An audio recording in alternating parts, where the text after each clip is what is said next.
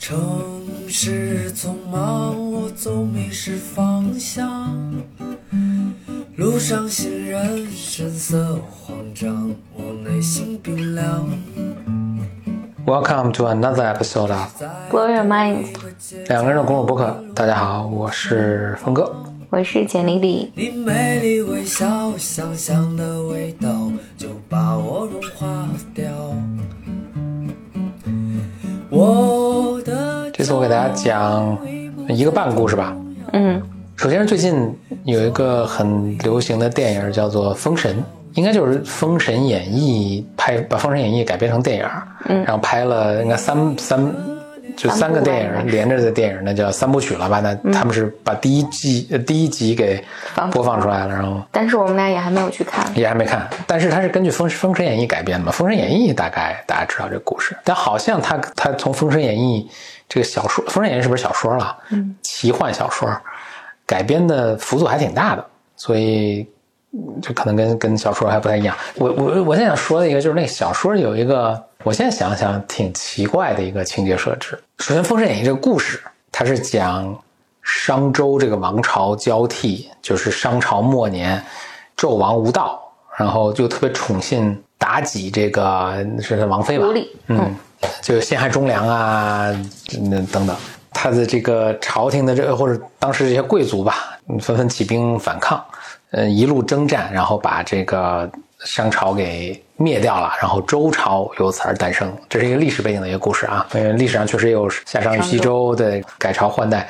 那它这个因为是个奇幻小说，所以它里面有各种人界神界的各种复杂的参与啊，而且他他这个宏大叙事，这个神界还就反正写的超级复杂。在小说里，他这个整个缘起是这样的，就这个商纣王呢，去应该是去祭祀啊，反正就是进行某种宗教活动，然后看到了这个女娲娘娘的这个像画像，对，哇，觉得这个女娲娘娘简直是太美了。这个纣王嘛，反正也是好色之徒，就起了协议，啊，起了起了，他他起了协议还还什么？他还在这个墙上题诗一首，大概表示什么我特爱你啊什么这种。然后女娲娘娘后来回来之后呢，一看墙上写了首吟诗，就特别生气，就要灭他啊，就把这个纣王给灭掉。就当时好像是什么众神就拦着他说，这个咱们不能随便不能随意的去掺和这个人间的这个事情。但女娲娘娘好像是掐指一算呢，说哎，这个商朝的气数啊也差不多到头了。嗯，就说那不如借借这个机会就把这个商朝给灭掉吧。他就找了三个妖精，其中为首的呢就是这个一个千年狐狸精，还有一个是一个九头雉鸡精，什么叫雉鸡精？雉鸡雉鸟就是这这个鸡鸡精，还一个是呃琵玉琵琶精。我开始以为是玉琵琶精，我还以为是那种水果呢，后来发现是那个乐器。这个不，总之吧，但是这这那两个角色都不重要啊，主要是这个千年狐狸精，嗯，他就给千年狐狸精下了个这个传达了一个任务，就是你下去要去这个诱惑这个纣王，然后把他们这个整个这个朝廷啊搞得乌烟瘴气，然后尽快消耗掉他的气数，然后让这个这个商朝就灭掉吧，然后他们就得命就去了，狐狸精就当时应该是。反正一个高官吧，反正宰相还是什么，就是这个狐狸精借机去，呃，把这个这个宰相的女儿，就是反正是著名的美女啊什么的，就这个商纣王本来也看上了，他就进去把他的女儿杀掉了，然后呢，自己变成他女儿的模样，借这个机会被选入宫中，发挥出这个狐狸精的魅力吧，就是商纣王就对他宠爱有加。言听计从，结果在接下来整个这个故事展开，就是哇，他使出各种恶毒的招啊，残害宰相啊，而且使出这种特别酷刑，那叫什么刨烙之刑？我天，我也不知道我念的对不对，反正就是什么烧个大铜柱子，然后把人绑在上面，铜柱子底下用火点着，这个因为金属是这个热的很好的导体嘛，就是这个红柱子就就把这个人给烧死嘛什么的，还陷害他们的这个皇上皇上的皇后，皇后就是看他这个整天这个。这个残害忠良啊，为非作歹啊，就特别看不下去，说他，就他就去就陷害皇后。纣王也是这个听信他的话嘛，就就把长皇后用很残忍的方法也去折磨啊什么，就不一一细说，反正就非常可怕。然后把这些忠良都害得妻离子散，都死差不多了啊。这个就剩下几个逃出去，逃出去就开始找着找着姜子牙，开始反抗朝廷，就起兵造反。嗯，姜子牙这个这个人也也挺逗的啊，就是他是三十多岁出家去，不是和尚，就是可能更有点像道士吧，反正就是进山修行，想练成仙，就练了四十多年。后来那个他那师傅说：“你这个底子不太好，可能修不成仙，你就回去。但是你有很多人间的荣华富贵可以讲，你要不还回去？就他回去又重新那个在民间给人算命啊什么的。他最终呢是碰着那个，哎呀，碰见那谁呀、总之吧，最终开始辅佐他们这一地的一方的诸侯开始起兵造反，最后也是姜子牙作为一个军师啊、宰相啊，就是他有点诸葛亮那个角色，带领着各方诸侯把他们呃这个统一起来。同时他还有他招了很多天界的这个人跟他一起打，什么哪吒都很有名的，都是跟他一起打的。最后把那个纣王给灭掉了嘛。OK，这中间很多故事啊，在电影里也都会讲这个故事。那最终我要强调的一点就是，OK，他们呜呜打到这个兵临城城下了，商纣王这个眼看要被灭了。这时候呢，他们仨就是那个千年狐狸精和他那个姐俩鸡 啊，鸡精，他们说，哎，任务差不多完成了嘛。这时候那兵这个士兵就是那个姜子牙他们已经攻进来了，他们就逃逃逃就逃跑逃，就哎逃到一半呢，碰着他们那个女娲娘娘了。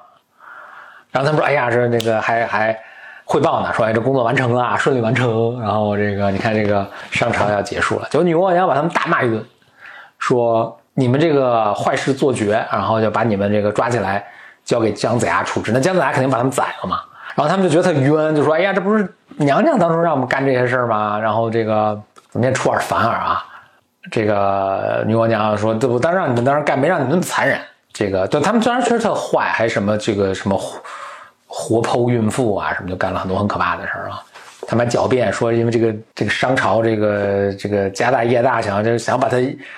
一下给败败败没了，还挺不容易的，所以我们要出很狠招什么的。而娘娘说那你不要狡辩了，就把他们逮了抓给姜子牙。姜子牙就就说啊，你们这个终于抓到你们了，就是你这个死有余辜嘛。让他们三个又又求情说，哎呀，我们我们就是。执行娘娘的命令啊，那他他说他大概意思说，我们这个这个国国家大权都是那些男人掌握的，你不能这个现在他们干那么多坏事来怪我们，怪我们对吧？我们这不能赖我们。然后其实旁边那些人其实听说还挺有道理的啊，要不放了得了。姜子牙说不要不要听他们胡言乱语，然后就把他们宰了，那故事就完了。然后就想就说这个狐这狐狸这个狐狸精就是确实也是。你看你怎么看了？某种程度上是不是也有点，确实有点冤？我我有一个联想是，我在想《西游记》。嗯嗯，《西游记》就大家觉得，反正至少我我听到有一个评论，就是说，因为《西游记》都是天上的神仙派下来的，嗯，每次孙悟空打死的妖怪都是没后台的，嗯，对，然后都是自己修炼成功的，对对对。然后那些，然后一些就是我一些妖怪，我一打哦，然后天上的天神就把他领走，而且说这是反正执行任务嘛。嗯，你这么说，他那个《封神演义》，它里面确实做了，它它这个宏大叙事啊，它这个刚开始有一个这个构造这个世界啊，它构造确实很有趣。我我挺挺好奇的，就是后面大家没有，就后面在写这种奇幻小说的人，没有沿着这个思路去把它再呃丰富。就他这个特别宏大叙事是他。他说：“天下反正就是，反正最足最最上面有个大大大大大大大法师是谁？太上老君还是谁？反正呃不都不是太上老君，比太上老君更更往上。玉皇大帝吧？都不是一个一切万物万事万物的龙头源头啊。然后下来之后呢，有三个教派，有一个教派没怎么讲的，然后书中好像暗暗示说那个是佛教，OK，那个是佛教。剩下两个教派呢，一个是。”一个都是动物们修修炼成的成仙的一个教，这个叫什么？叫什么教？我忘了。还有一个教派呢，是好像就是人修炼成的一个什么教，所以这两边是不一样的。然后他们之间的很多斗争啊，就都是这两派在打。就佛教基本上没怎么掺和这个事儿了，但是就是人和动物在打。哎，对，有点像这个，就商朝商商纣王就是这个邪恶的这一方啊，他们请来的各路大仙儿，很多都是这个。动物动物教的这个练成的大仙儿，就动物派里面的这个战斗力很强的这这些，姜子牙这边请来的大多数是人练成的那个什么哪吒呀，什么金吒、木吒什么就还有别的什么乱七八糟，都是人练成的，嗯，特别逗。然后他们这个他们两个仙教这这两个教派之间还特别不服，所以他们会等于有点像各辅佐一方，然后让他们来打一样。而他后面就还有一种有一种很有趣的，我觉得还挺东方思想的某种宿命论，就是它这个更大的一个时代背景是这个天界每一千五百年就要腥风血雨一次，嗯啊、就要大杀戮一次，然后呢重新封神，所以它叫封神榜。嗯，杀戮，所以里面就是他们互相打打打，打死了好多人啊，就是呃包括纣王啊什么，就是哎，好，包括千年狐狸精，就是他们全都死了嘛，但是打完死了，死完之后呢，哎，姜子牙他的任务是封神，就这些人全都封一个神。嗯，所以包括纣王就是这么荒荒淫的这么一个，也封上了也上了封神也上了封神榜，他最后封了三百六十五个神，连那个什么，就是姜子牙当时不是进山里修炼，修炼完告诉说这个才能不够，然后又又退又回又回村里了嘛，回村里他哥还给他安排了门亲，说你这么大岁数也得成亲呢，给他安排了一个六十几岁的一个老太太，他们俩成亲，然后这老太太跟他跟他过日子过了几天，觉得这个姜子牙这个手不能挑，肩不能扛，又跟离婚，好像就连这个老太太后来也封神了。哦，真的，对对对，就里面好像凡是按照出场顺序，凡是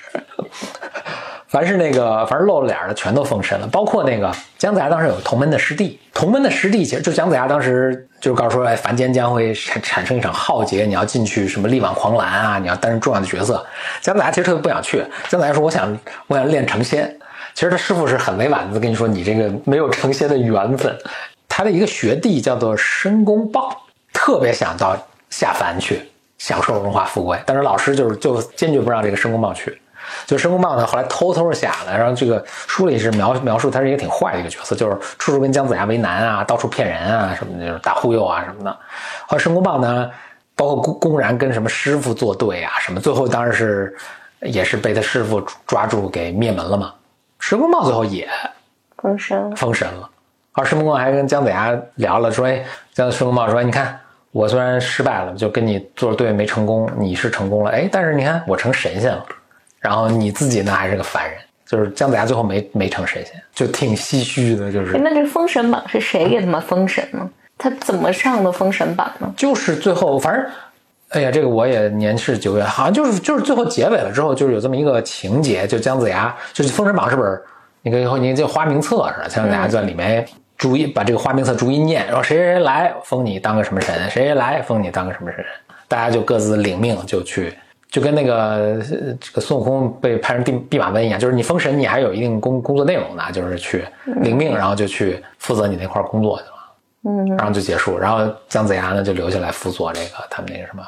成王吧，还是什么新的国君，保持保持保证国泰民安，这是姜子牙的工作。封神榜是谁写的？你知道吗？也应该就就是呃，也是明清时候那种小说啊、明朝吧。它叫宏大叙事，其实我看它里面那种打仗呢，我其实觉得好，就是你比起其他更有名的小，就是好像写的有点乏味。他基本上就是打打打谁打不过，然后他就能编出一个比这个大神更大的一个神，然后更有一个更牛掰牛掰的武器，然后就把他灭了。就是反就是就是一大就比谁对对对，他就是山老是山中自有这个高人，所以他最后就发现姜子牙其实水平很，就是开始还还挺有法力的，后来发现就是特水平特别低下的一个人，然后到什么太上老君，太上老君其实跟姜子牙他们师傅是同门师兄，然后有三个人，呃，然后太上老君上面还有一个什么元始天君，什么就是牛逼的不行对。对对对对，就这个牛逼的就是永无尽头。我觉得你在挖，而且我也始终不没搞明白这个女娲娘娘在里面是她的法力是哪个级别，然后听起来其实特别特别高。那个你打到什么地方，又有一个菩萨又出现，他什么就是道家什么和什么那个呃那个佛教的这诸神都都会出现。嗯，当然，《西游记》也是很有意思，就是它也是一个道教啊和这个外传来的佛教的这个一个一个融合。但《西游记》你看着会更系统了，它这个天宫天庭的这个整个各司其职啊，各有官衔啊，什么都还很清楚。这个你能感觉到是一个更早期的作品，就是大家还没捋清楚这个谁大谁小的这个事，然后就编出了很多这个，但是很有想象力。所以我挺好奇。然后我听说就是咱们新的这个电影这个作品其实是有一个调整，就是不把这个不是说红颜祸水，不是说这个千年狐狸精是这个是来陷害他，特别坏啊嗯就是纣王本来就坏。啊，纣王本来坏，其实你现在给我讲这个主线就是，其实这是女娲娘娘为了惩罚，呃，反正为了惩罚纣王，就是对灭了灭了这个嗯。商商朝齐楚也晋，然后就派了狐狸下去把他们搞黄，然后狐狸也成功完成了任务，但是，可能干的有点过了。嗯，但是 哎，娘娘回来说我没让你这么干，然后、呃，皇上说没让你干这么过，这么残忍。然后你就领死啊，但是更大的吧，这这是一个背景，所以背景就是说，其实商朝这个灭亡，呃，期数已尽，这是一个命中注定的事儿啊。但更大的一个背景，其实是因为天庭就是每一千五百年就有一次轮回，所以这个反正就这个剧本都会这么演，就对对躲不躲不过来，也不是因为某一位女性呃一个女子的这个什么，或者或者纣王的怎么怎么样，也或者姜子牙的这种能干，其实都不是，他们都是在一个既定的剧本中，对对对，慢慢啊，他必然演这个角色，躲也躲不了。嗯，对，这是我前面要讲的半个故事，就是我在讲下一个完整的故事。这个故事来自于《聊斋志异》小翠，这这故事叫小翠，主人公叫小翠。嗯，呃，故事这样的，反正某朝某代吧，有这么一个学子，读书人。然后呢，他他在这还他很年轻的时候，在求学的时候呢，有一天突然外面这个雷雨交加，雷声大作，就是雷打得特别响。这晚上嘛，他睡觉，哎，他就感觉到外面进来了一个这个猫那么大，就是反正一个小一个动物。这个动物呢，就躲在他这个床铺底下，就一直躲着，就不不出来。啊、他也没不以为意。结果等到这个雷，呃这个到白天了，这个雷雨停了之后呢，这个动物叭一下跳出来，一看，哎，就不是猫啊，还是一个就反正比猫大一点的一个动物啊什么，他他还挺害怕的，然后动物啊，这个这个这个这个动物就走了，他挺害怕，就就喊他哥哥，他哥哥在住隔壁，哥哥来一听这个描述说，哎，说呃兄弟你有福气了，这个是狐狸啊，这狐狸呢它是呃它肯定是外面有雷啊，这个它这它这个躲避这个雷呢，就它别这不躲躲到你这儿了，这说明你这个必将来必然大富大贵，他听着就很高兴了，就他就继续读书啊，哎果然应验，他就。就中了这个呃读书，反正高中呗。高中之后就也任命了这个官爵，然后他就就开始做大官了，人生挺顺利。但是呢，就他生了个孩子，儿子呢，这个儿子是个白痴，长到十六岁呢，呃呃不不会说话，男女不辨，就是个就是白痴啊。因为是个白痴呢，也没有人跟他们家提亲，反正老两口就也很郁闷。结果有一天呢，突然外面进来了一进来了一个妈妈领着个女儿。这穿着打扮呢，这个都这这非常嗯，这个礼仪啊什么都非常有教养，呃有教养，但是穿着打扮呢就是普通人啊。这个妈妈就带着女儿来了，就是哎说说愿意把女儿嫁给你家儿子。但是老夫妇一看这个这个女孩子呢，就是非常漂亮，老夫妇就也大喜过望。就这个妈妈呢，就反正跟这女儿嘱咐好之后呢，就就走了，然后就说反正我以后有有事儿再回来再看你们。啊，也不要想念我啊，什么就就走了。这个女儿呢就被请进来家呢，就跟这儿子就就成婚了。这老两口呢，由于这个儿子是傻儿子嘛，所以呢也挺心疼这个姑娘的。开始会以为她会嫌弃，但这姑娘呢，反正就是粗枝大叶，就是怎么说，就是并不并不在意，然后整天跟着傻儿子玩儿玩过家家呀，玩什么这种嗯嬉笑打闹啊。虽然有时候弄得会冲撞公婆，啊，但是呢。公婆有时候骂他两句呢，他们也并也并不放在心上。然后那，公婆慢慢的就觉得，哎呀，他不嫌弃儿子傻呢，就并不多说他了。接下来呢，他就干了一些一些特别匪呃匪夷所思的事情啊。一呢是这个他们家不是大官嘛，他们隔壁呢住一个邻居也是大官，两人呢同朝这个为官啊，但互相特别不对付。结果他那个邻居的那个大官呢，就老想不同的，他们属于不同的这个群党之争啊。老想去想害这个他们家人，他们家人也很担心这个事情。就有一天呢，这个姑娘晚上呢，突然干了一件很匪夷所思的事儿，他让这个仆从弄上轿子，然后装扮成这个宰相的样子，就说：“哎，拉着这个轿子，呜呜跑到他们隔壁家那大官的门前，然后故意大声的这个模仿宰相的口音说：‘哎，我本来是想去那谁谁家，就他们自己家的时候，您怎么把我拉到谁谁家了？这家我不见，哎，就走了，就故意说说声特别大，让里面的这个仆从听到。’你们仆从听到之后呢？哎，说什么情况？当时就去转报转报他们家老爷了。老爷听了之后就很猜疑，就很多。就这姑娘回去之后呢，被老爷看到了，老爷就问什么情况，姑娘就说了嘛。然后这老爷就说：“哇，你这不是给家里闯祸吗？”姑娘嘻嘻哈哈傻笑也不理他啊，这老爷也气的就骂他，但是也没办法。但是呢，结果也是由于这个情况，就他们邻居这个想害他们大官呢，就会就猜疑说是不是丞相跟宰相跟他们家是关系特别亲密，也就开始巴结他了，然后不想再去弹劾他了。哎，结果这个因祸得福吧，或者可能这个姑娘本来就这么设计的，对吧？然后哎，反而这个她在朝中的位置变得更稳当了。嗯，所以这是一个事儿。然后还有一个事儿呢，就是，呃，这姑娘不是带着这个傻儿子在家里老这个、呃、玩闹嘛，呃，就他们俩关系不特别好了嘛。这个就有一天，这个这个隔壁隔壁这个国这个大官呢，就又来他们家造访，来拜访。结果他那个正碰上他跟那个傻儿子玩，结果他这个姑娘玩别的玩什么不好，非要把这个傻儿子打扮成皇帝的样。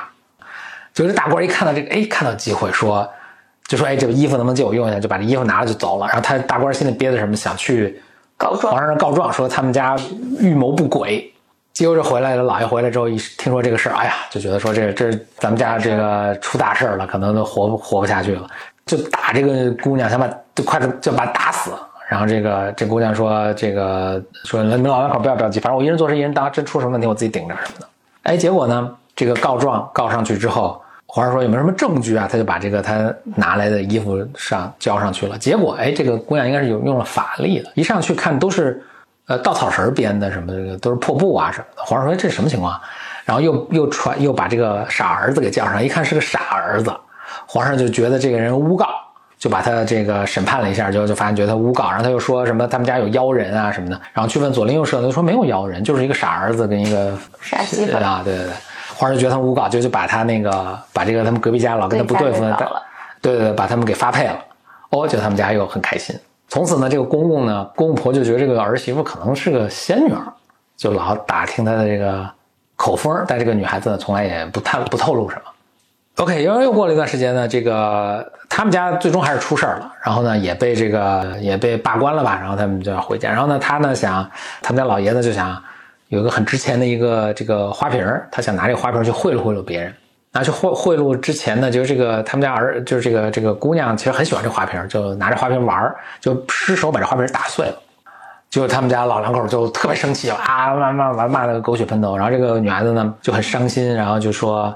说我在你们你们家替你们家保全的东西何止一个花瓶呢？我现在打碎一个花瓶，你们就这么骂我？然后他就跟他这个哦，中间还有一个故事。真的忘了，就是呢，就有一次，这个就是姑娘在洗澡，这傻儿子看见之后要跟这姑娘一起洗，姑娘说别着急，然后姑娘自己洗完穿好衣服呢，就把傻儿子放在那个，就咱们古代洗澡，们都拿过大缸烧热水，就把傻儿子脱光衣服泡热水里，然后加了好多热水，然后盖上盖儿，然后这个这个傻儿子说闷死了闷死了，然后姑娘说没关系没关系，继续闷着，哎一会儿真没动静了，一掀开哎真的闷死了，啊，然后姑娘很震惊，就把儿子。拿出来放床上擦干了，然后这时候他们公婆知道进来啊，就哭天抢地，就你也可以想象了，对吧？姑娘抢地啊，什么骂他啊，说你把我们家儿子害害死啊什么？姑娘说：“哎，这么傻的儿子，不要嘴，不要也算了。”然后公婆气的说不出话，哎，就是骂骂过程中，哎，突然丫鬟过来报告说：“哎，这个公子好像有有气儿了。”然后大家回去看，哎，这公子反正就是这个呃，慢慢回过魂来，回过魂来之后，哎，发生一个变化，就不傻了，嗯。不傻之后呢，这个阿公婆就当然也又又就转阴为晴了嘛，然后就特别开心。然后他们跟这个这个小两口其实感情还特别好。然后就发生了那个失手打碎这个花瓶的这个事情，老两口把他骂了一顿。然后这个姑娘就很伤心，说我在你们家保全的东西何止一个花瓶嘛？那就现在居然就因为这个事儿对我这样，他就又又跟这个这个傻儿子，这当然现在不傻了，就说说其实呢啊，我们家也不是人，就是我们家是那个。多少年前，因为我妈妈呢躲这个雷灾，就是意外的就受了受了你这被等于感恩吧，报恩。对对对，说让我来报恩。然后我们也有这么五年的姻缘，现在这五年也过去了，然后这事儿呢，你们家又不能不能容我，那我就就走了。哎，转身就就就走了，就消失了。哦，然后这个大家现在知道，果然是仙，一是果然是仙女了，二是这个这个。这个傻儿子，这个儿子还真的很爱她，然后现在就走了，就很难过。公婆呢，本来想的是，那因为他们虽然就是贬到罢官回乡了，但其实，在乡里还是一个很有头有脸的一个一个家庭了。公婆说，那也不能，那咱家还得有后代啊，就是还是商量商量给他这个找个新媳妇儿啊什么。但这个儿子呢，就是特别思念小翠啊，就说不都不要，就找这个呃画画水平很高的人画了一个酷似小翠的这个画儿，每天就看这个画儿，然后念念不能忘。又过了过了个把年，有一天呢，他在外面路过，也是他们家在在外面的一个一个院子啊，路过一个院子，哎，突然听见院子里面有有这个姑女孩子这个嬉戏说话的声音，就两个人互相说话，但其中有一个声音酷似小翠，然后他就赶紧进去去见人，结果果然是小翠。小翠说：“哎呀，我们居然又重见，这也是一个缘分。但是呢，我确实不不想再搬回你们家住了，所以我就住在这个园子里。你要想来见我呢，你就来园子见我，然后我也不需要，就别的人也都不要来了。这公子呢，就每天住在园子里跟那什么。然后他们家里人知道了之后呢，呃，那也没有别的办法，那就是定期送这个吃的啊什么来，反正就就大概就这么过了。人又过了一段时间，个把年，小翠就跟着公子说说：哎呀，这个我我是我是狐狸，就是我没法给你们家生孩子啊，你要不就再娶一个。”人类的媳妇儿，就是跟生孩子啊什么，然后你想我的时候也还来可以见我啊。公子开始也不愿意，那后来呢，慢慢好像也被说服了。然后就在他们住这一起不又住了个把年吗？就是小翠的这个音容笑貌在逐渐变化，我挺吓人的。嗯，就越来越变，就是也还是很漂亮啊，就是越来越变了。然后公子有一天就就然后他们有一天就把以前的公子画的那个酷似真人的这个照片拿出来一看，跟小崔一比。哎，真的就挺不一样。然后小崔就问公子，就说：“哎，那我是以前漂亮，现在漂亮？”公子说：“这公子明显就情商不太高嘛。”就公子说：“你现在也很漂亮，但好像还是以前更漂亮一点。”小崔说：“哎呀，那可能是我老了。”然后公子就说：“哎，我们才刚二十多，这个怎么就老了？不老？”小崔就呵呵一乐，然后就伸手就把这个照片给烧了。啊，公子还想去抢救这个照片，但是也没抢救回来。然后就过了那么时间，小崔子小崔老催公子去娶媳妇儿啊什么。然后呢，公子也被他说动了。然后就他爸妈去物色物色了一个什么，反正某也是当地显贵的一家的女儿成亲了。那成亲晚上呢，这公子就去，因为第一次见新娘嘛，一打开一看，哎，跟小崔长得一模一样。但是现在的小崔啊，跟现在的小崔长得一模一样，就特别诧异。然后他又回去再去那个院子里找小翠呢，小翠已经走了，就给他留了一个玉佩啊什么的。然后公子才明白，小翠是不回来了，而且小翠是为了让公子能够过渡，就不要再太想念他。小翠在这一年中逐渐把自己变成了他，他算好他们他会娶这个姑娘，所以他把自己逐渐变成了这个新媳妇儿的样子，这样让公子以后再见到这个新媳妇儿，就好像见到小翠一样。小翠就就离开了，走了。我和这个浑身起了鸡皮疙瘩。那故事就结束了。嗯，我感觉小翠还挺还挺心理咨询的。真假？就是我要离开，然后但是我也没有，我我不是一个特别粗暴的方式离开，然后我帮你建立新的秩序，感觉小翠是他妈的感觉。这个故事肯定是有些什么特别奇怪的地方，特别触动我，但我就不太能形容特别好。蒲松龄在这个故事结尾的时候，蒲松龄写个故事，他最后结尾都会像是太史公约似的，他就做一个评价。嗯，他这对这个故事的评价就是说这个。狐狸，因为你不经意的某一带给他的一些这个恩情吧，就都你都不是刻意要去救他，而只是无意中去可能就做了这件事，他都想来要回报你。但是说，所以他就是狐狸啊。但是说你你们家这个你们家这个人，这公婆就做太差劲儿，人家给你你对于你们家能这么大大恩，对吧？然后就是摔了个瓶子，就这么什么，这是水平太差。然后，然后说这个狐狸，你看，就是缘分到的时候呢，就又很潇洒的离开，就说这个就某种很广大的情怀吧，大概是这这么个意思。嗯嗯，我觉得这里面好像有一个特别强的“人不如动物”。嗯嗯嗯，以及因为我觉得这个动物在这里面就表表现的就无可挑剔，就所以我刚才说，我觉得像他承担了一个母亲的角色啊，我不嫌弃你，我养你，我把你变好，然后你。成人之后，当我发现你离不开我的时候，那我再帮你做这个过渡，嗯嗯，我帮助我帮助你，就帮助你送，能帮助你更好的离开，嗯。嗯，OK，很重但那我我我也 have to say，我觉得在这里面好像也有一个幻想，就是一个人你可以什么都不做，然后天上就就。好事就发生在了你的身上，嗯嗯，然后而且他用如此完美的方式帮助你的人生，不但帮助你，还帮助你的，呃，你你你你的儿子，你的傻儿子。我想这个故事打动我的，不能说打动了，就让我让我琢磨的一点，嗯，就可能有点像你说那小翠很完美，就是他们在身这小翠身上是投射了某种对女女女性，对当妈的愿望，呃，不是当妈对，就某种文化语某某种文文化语境下，所谓啊理想的女性会是什么样？对，就就是我刚才说的嗯。幻想嘛，就是他，就我，但这种我投射很 sick，就是很很就我我可以是病态。对我可以什么都不做，但嗯是好事发生在我身上，而且对方要像一个母亲一样，嗯一个完美妈妈一样，能够拯救我。嗯然后另一个就是这里面的所有所有人物，除了小翠自己以外，其他人物都没有 agency，都是没有主动性的。哎，就是小翠主动去干这个事儿啊，干那个事儿啊，要走走啊什么之类的。哎，这个这，但是我如果说的更极端一点，我觉得就某种爽文儿，嗯，是某某种爽文对儿。对，先说这个之前，我觉得是某种爽文儿，就是我就因为有一个下雨天，然后一个狐狸跑进我家，所以未来我的人生一切都有保障。就这种有人跑，你邻居或者你哥哥跑过来说你以后享福了，大富大贵，人都爱听这个话。对，然后最后再，哎，你看这跟什么田螺姑娘啊，什么都差不多，反正女的都得进来报恩啊，主动的做各种各样的事情啊，然后。就虽然这个故事里面它还是有，就是我不再回你父母家了，就是你要是愿意的话就来见我，嗯，但他还是做了一个完美的离场，就他背负了好特别大的，就是当妈嘛，嗯，我觉得就是特别大的责任，然后要照顾好每一个人，嗯，啊，他确实也做到了，就照顾好每个忍辱负重。Yeah，就你就我想对我听着这个的，可能我我如果我现在可能总结的更好一点，就你会对小翠很心疼，就是凭什么你这么辛苦，然后还不被人理解，还要陪这个傻儿子过日子？哦对，而且 我就感觉是亚洲女性的一个缩写，就陪这个傻跟一个傻儿子过，和特别不理解自己的公婆。对，我就不停的擦屁股，一直擦到对，然后我要走之前还要给你物色好下一个继续接过这个